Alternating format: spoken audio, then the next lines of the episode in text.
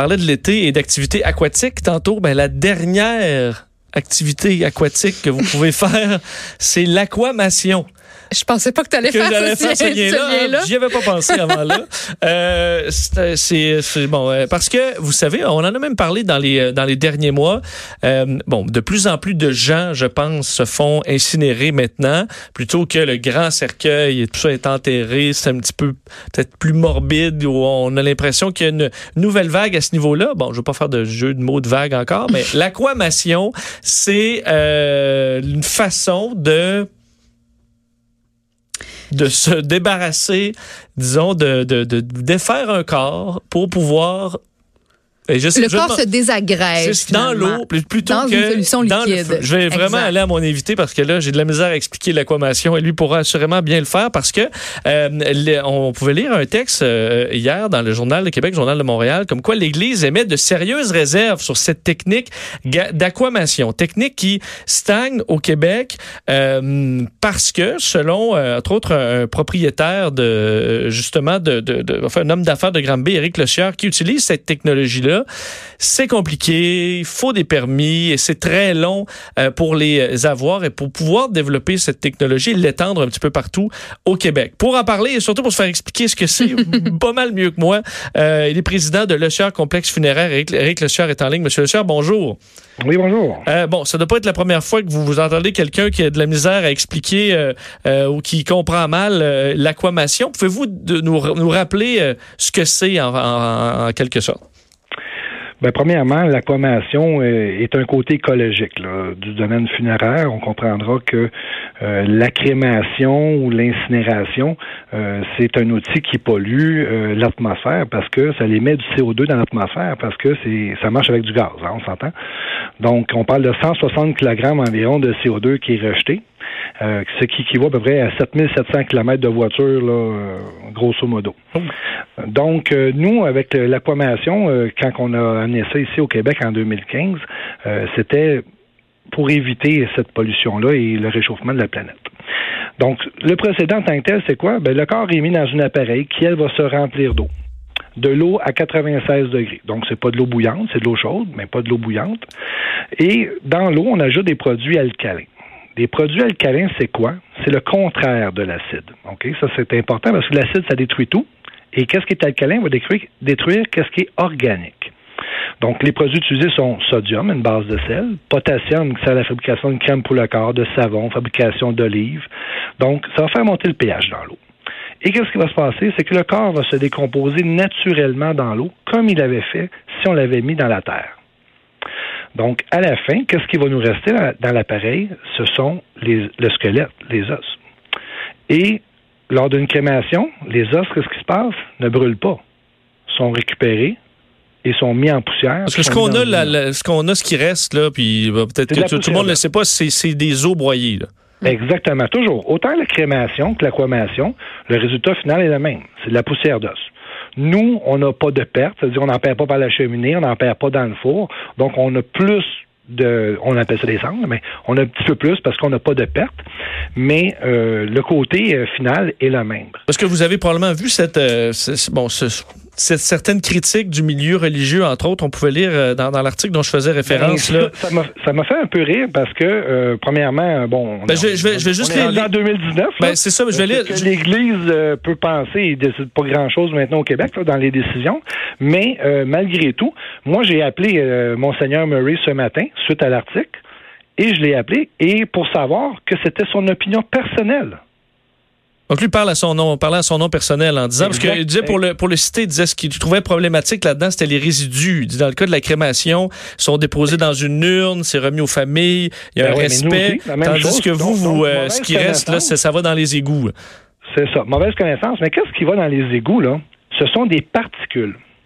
Donc, le corps, une fois décomposé, devient en particules dans l'eau. Et les particules, c'est quoi? Ben, prenez un verre dans n'importe quel lac du Québec, là, puis vous allez en voir des particules en suspension. Donc, c'est la même chose, des particules. Les particules, lors d'une crémation, se retrouvent dans l'air. Donc, sortent par la cheminée. Nous, nous savons dans l'eau. Et quand tu le mets dans un corps dans un cercueil, il se retrouve dans la terre. Donc, si on, fait un, topo, c'est que les trois signes qu'on retrouve, l'eau, l'air et euh, la terre, ben c'est ça. On utilise chacun nos, le signe qu'on veut, si on peut dire. Là. Nous, c'est l'eau. Mais on ne fait pas de pollution. Et ça peut être un côté moral. Tu peux décider que toi, t'aimes pas ça, qu'il y ait des particules qui est dans l'eau. Ben à ce moment-là, tu pourras choisir l'inhumation, tu pourras choisir la crémation si t'aimes mieux ça. Là. On Parce qu'on comprend euh, que quand vous dire que, que les, ces particules-là s'en aident dans le ciel ou euh, je comprends que le terme égout, euh, c'est moins euh, intéressant, mais veut dire votre notre corps dissipé dans l'air va tomber à toutes sortes de places où on n'a peut-être pas le goût d'aller non plus. Là. Ben, oui, mais comme je dis, c'est des particules. La partie molle de votre corps, qu'est-ce qui fait qu'on se tient debout? C'est un squelette. Là. Le reste, c'est de l'eau, c'est de, de la peau, c'est des choses. Donc, ces choses-là vont venir des particules. Il n'y a jamais aucun morceau solide qui sort de notre, de notre appareil. Là. C'est, ça s'est tout mm. décomposé, c'est devenu des particules. Puis cette décomposition-là, ben, elle se fait dans la terre la même chose, et elle se, dans le feu, ben, elle brûle, c'est carrément, là.